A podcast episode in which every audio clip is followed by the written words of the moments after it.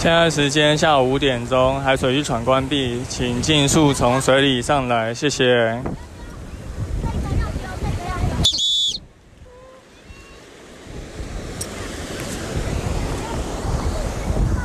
Hello，大家好，你现在收听的是救生日常，我是焦哥，来到本周的新闻报报啦。这周新闻报报要来讲的是民众粉鸟林 SUP 划桨竟遭渔船冲撞亮刀，哇靠，一个非常耸动的一个标题哦。那焦哥来描述一下这个新闻的内容。这是一件发生在八月十五号的新闻哈，在疫情未解封的情况下，各地的海域开始就是松绑，那可以做一些冲浪啊、立式划桨的活动。那在八月十五号那天，就有一群玩家、一群民众从东澳粉鸟林下水划 SUP。那后来呢，因为就不知什么原因，然后就遇到这个有渔船从渔港出来，就询问说：“哎。”你们是哪家业者？是谁带团的？但事发的这个刘先生，他说他只是个玩家，跟朋友一起约来滑 SUP 而已，并不是什么业者。那有些人就表示说，渔船就痛斥说，哦，把身份证交出来，然后要他们上船。开去海巡署讲清楚。那当时刘先生他就反映说，他其实就是不理解为什么渔船有这样的行为，他以为说是啊他们闯进了什么他的区域嘛，他的渔场，所以如果有误会的话，那他就很抱歉，他就会会会划开这个区域。可是刘先生表示说，当他划开这个区域以后，渔船还是追了上来，而且冲撞他的 SUP。对，然后把他撞下船呢。见到这个情况，其他的这个 SUP 的板友就拿手机出来录影。那有些人说，他当时有看到这个渔民有拿起武器，然后要再去掉头去冲撞其他 SUP 玩家，所以大家就非常就是被吓到，然后就赶紧划上岸。那后来附近的沙滩业者也有来表示说。呃，这个业者似乎不是业者，这个渔民似乎不是首次就是冲撞萨普玩家。好，那这则新闻的描述大概就是这样。这个新闻其实已经经过了超过一个礼拜了哈。那为什么到现在焦哥才来分享这个新闻报报呢？主要是因为这个资讯刚好在焦哥也有在一些水域油气的相关讨论群组，然后传的沸沸扬扬的。那后来这中间过程中，嗯，在上个周末。然后还有发发起这个到粉鸟林，就是这个发生事件的这个场域去做抗议。那这件事情当然就也上了新闻，然后有蛮多家媒体都有报道，那里面也有相关的影片。焦哥会再把这个资讯附在下面的，就是 note 栏这样子。那当然就是去澄清的这些，就是。团体就表示说，到底是哪里出了问题啦？他们有哪些诉求？那当地的就是巡守队也出来发声说，就是他们当然有他们的另外一套说法。那当然两边就是各执一词。那刘姓玩家应该最后看起来应该是会提告啊，所以剩下的事情的就是结果可能就要交给这个法法律。法官那边会去做判断。那焦哥，因为焦哥其实跟在地渔民不熟了，那焦哥应该是比较算是玩家这一派。那我我就也不发表特定立场，反正这个就交给司法去做判决。那也因为这起事件，其实刚好就成为一个契机哈。就交给写的一篇文章来分析，说关于传统渔渔民这个渔业文化跟水域游戏观光的发展要怎么样去共存。如果我长期关注就就是焦哥的 podcast，或是有看呃我们 podcast 这个频道上面的这个品牌，像一条鱼 like fish 的话，应该就会有看到焦哥的介绍。焦哥以前其实也是有当过呃带萨尔独木舟的业者，就焦哥之前在花莲的清水。断崖有在带独木舟团，那在日月潭也有在带 SUP 活动，然后后来在福隆也有在带独木舟跟 SUP，所以其实在蛮多地点都有从事过这样子的水域游憩活动吼。那当然，在这样子的过程中，我们也会遇到一些在地人啊，然后尤其在清水断崖那边，其实这里面的新闻资讯讲到跟渔业渔民的一些冲突。那我交哥自己之前在带团经验，当时我们的其实跟这些在地渔场，然后渔民的关系，其实是还在这个。需要下水从事游戏区的这个海滩，那。我们是要划沙本，要划独木舟嘛，所以其实我们有很多载具，然后可能还有一些惯洗的问题，所以其实双方是有一定的配合关系。那当时焦哥在带团这期间也没有遇到什么不太友善的一些过程，但就是这件事情时间也已经蛮久啊。那时候焦哥在新水那带团应该是二零一七年的事了吧，其实也有一段时间了。那在这几年的过程中，其实水域游戏活动是。非常蓬勃发展的，不管是说已经热很久的独木舟跟 SUP，还是这几年比较热的潜水啊，自由潜水、水肺潜水，然后或者是冲浪，其实也是一直是一个小众，但其实也蛮多人有在体验的一个活动。那这些其实都会。就是彼此之间会有使用到这个海边的场域嘛，所以一定都会有一些需要去就是互相配合的地方。那当然，你说跟原本在地的这些渔业，他们可能会有他们自己的定制渔场，然后会有他们的航线，然后会有捕捞作业。所以，其实，在各个能从事这些活动的。港口啊，或者是海滩，其实都会有相关的议题会需要去讨论。那焦哥这边就稍微粗略的分析了一些意见，那可以请大家听听看。首先呢，就要讲到这个传统渔业文化，其实在。面临这个观光发展下，其实是有受到相当大的冲击哦。如果大家就是有长期在关注新闻的话，其实台湾的渔业在国际上一直都不是名声太好哦，或者是在可能我自己看网络上的一些舆论，其实就是渔业渔民在很多人的心中都是。可能名声不一定那么好，可能因为我们都看过一些新闻说啊，非法捕捞啊，或者压榨移工啊，或者是看过什么垃圾把它倒到海里的这些影片，所以其实这个。观感上其实是蛮冲击的，所以其实它可能就很容易一竿子打翻一船人。那像渔业其实就是非常传统的一个经济哦，毕竟以前其实没有这么多发展的各式样、各式各样的产业。那这个其实就是很根基的一个就是产业，就是跟其他的说农业啊，或者是其他比较基础的，就是行业。那因为台湾现在其实已经开始发展的越来越成熟了吼，那这些传统的渔业。可能他从呃家族里面的长辈开始做，然后二代三代这样一直做，其实就是会这样一直做传承。但这些传统的产业其实就跟其他就算是在都市发展的传统产业一样，它不一定会有比较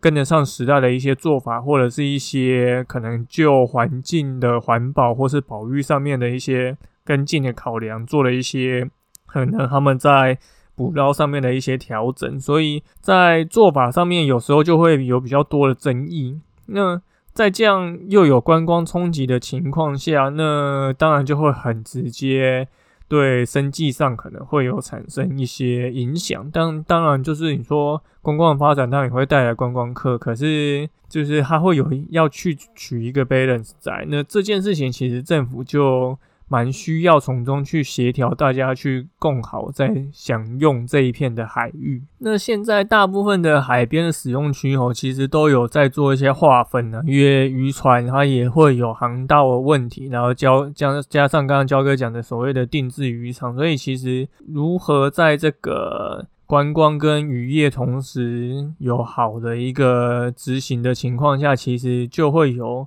每个地方它会有自己不同的就是。规范的方式，可能就是会设定一些保护区啊，或是直接在特定季节去限制一些捕捞的政策。那这些都是可能每个地方政府都有在做的。那像这一种方式啊，我们就会称为这是一个叫做负面表列的方式，就它就是直接限制，跟你讲很明确哪些事情不能做。不过呢，因为在观光游戏发展的这个蓬勃的过程中，在水域游戏活动方面，就政府起不知道为什么，他就比较喜欢用正面表列的方式。所谓的正面表列，就是跟你讲说，他会把这一个海域的范围划分了几个不同的区块，那你在这个区块里面可以做哪些事情？那这个叫做可以，所以就是跟你讲说，它就是用正面表列的方式，比如说这一区画成是冲浪区，旁边可能画成呃独木舟或 SUP 区，那可能在旁边画成可能比较有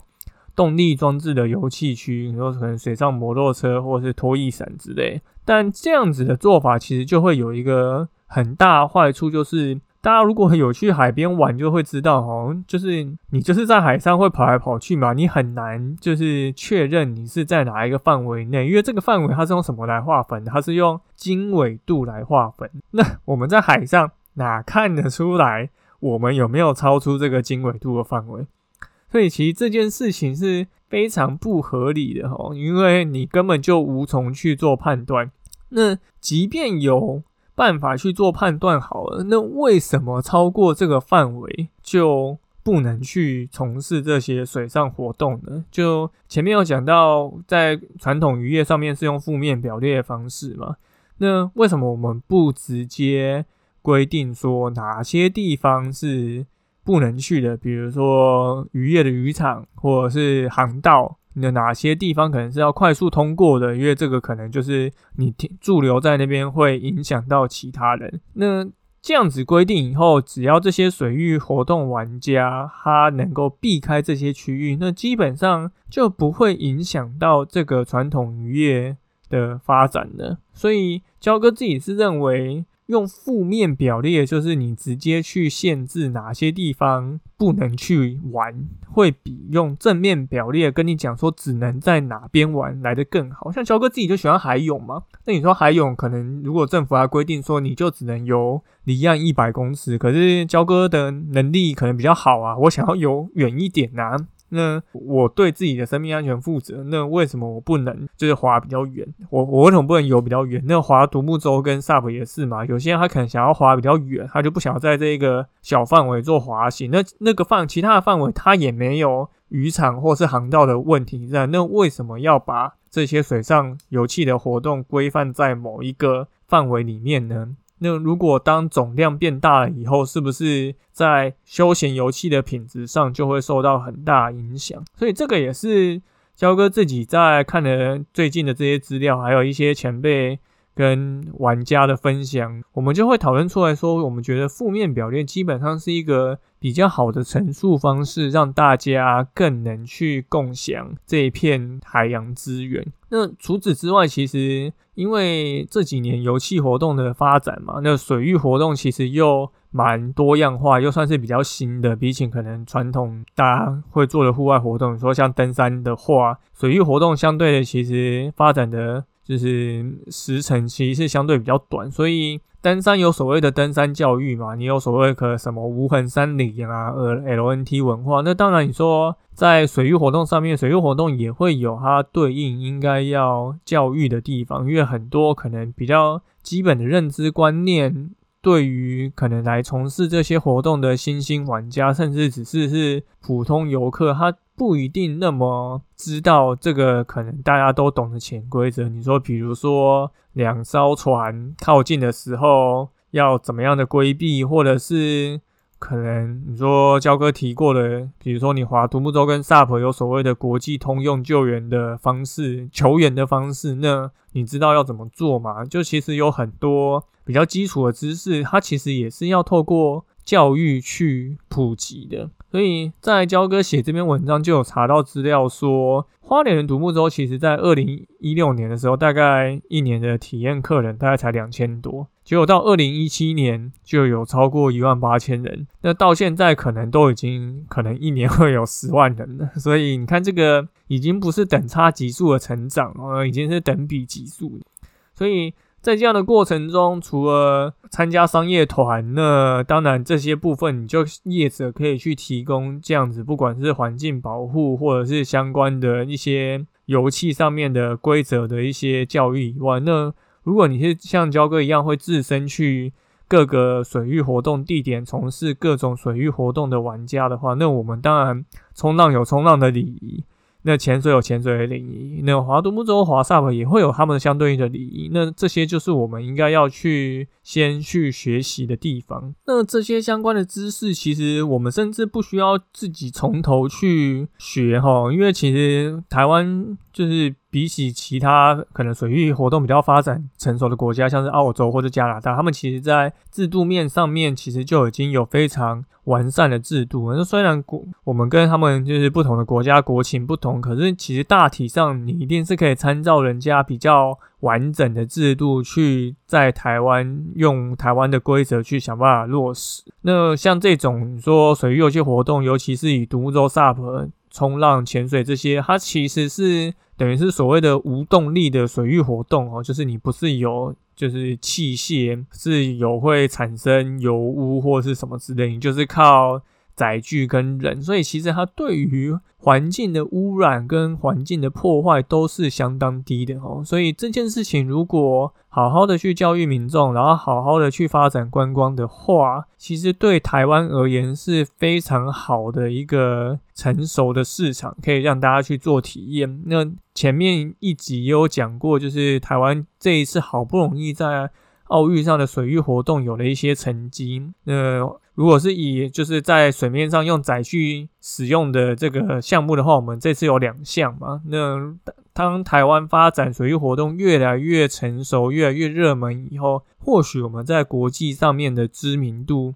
都会有显著的提升，就是可以让大家看到台湾。那这不是就是除了观光以外，也是很好的一种外交方式嘛？所以焦哥最后还是要提一下哈，很多人都说台湾只有这个。海鲜文化啦，爱吃啦，没有海洋文文化啦。看到鱼很漂亮，第一个就是先问它能不能吃，这是应该很多人就是都知道一件事情。所以渔业其实在台湾它就是是不会消失的一个行业。那水域活动观光这个也是在一个国家人民的生活品质越来越要求以后势必会发展的一个项目。那这两个之间要如何共存，去享用这个我们仅有的海洋资源，就变得是很重要的一件事情。那现阶段其实，在各地都会有产生一些摩擦，因为可能会有一些大家观念或认知上面的不同。那政府要如何去居中去协调，然后让我们好好的去。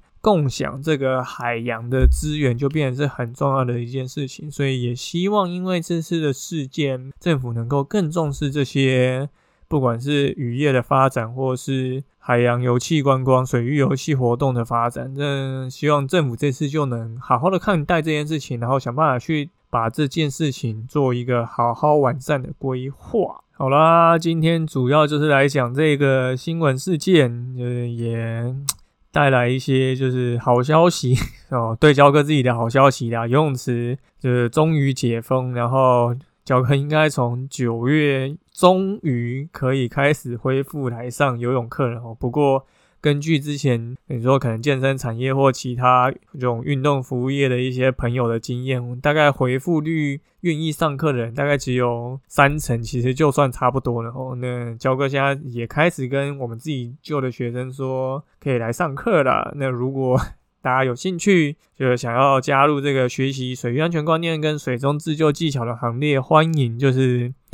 呃，加入这个来我们这边学习那要去哪找这些资讯呢？你就搜寻像一条鱼，大家可以 fish 就会看到。那教哥也会把这个资讯放在底下的 show note 栏。应该 听了这么久，不会不知道教哥到底在干嘛嘛？对，我们也是本业是在教游泳的啊，讲最简单就是这样，顺便来推广这个各种防溺教育啊、水域安全啊，或是跟这个水有关的各种重要的事情。那也希望大家能够越来越重视。就像今天讲到这些主题，好，那今天就这样，很开心，很高兴收听今天的救生日常，我是焦哥。如果就是你还没有到焦哥的救生日常来评价的话，欢迎到 Apple Podcast 去留言给我们五颗星。那也欢迎到我们的 IG，然后看看想跟我们说什么都非常欢迎。那我们就下次再见喽，拜拜。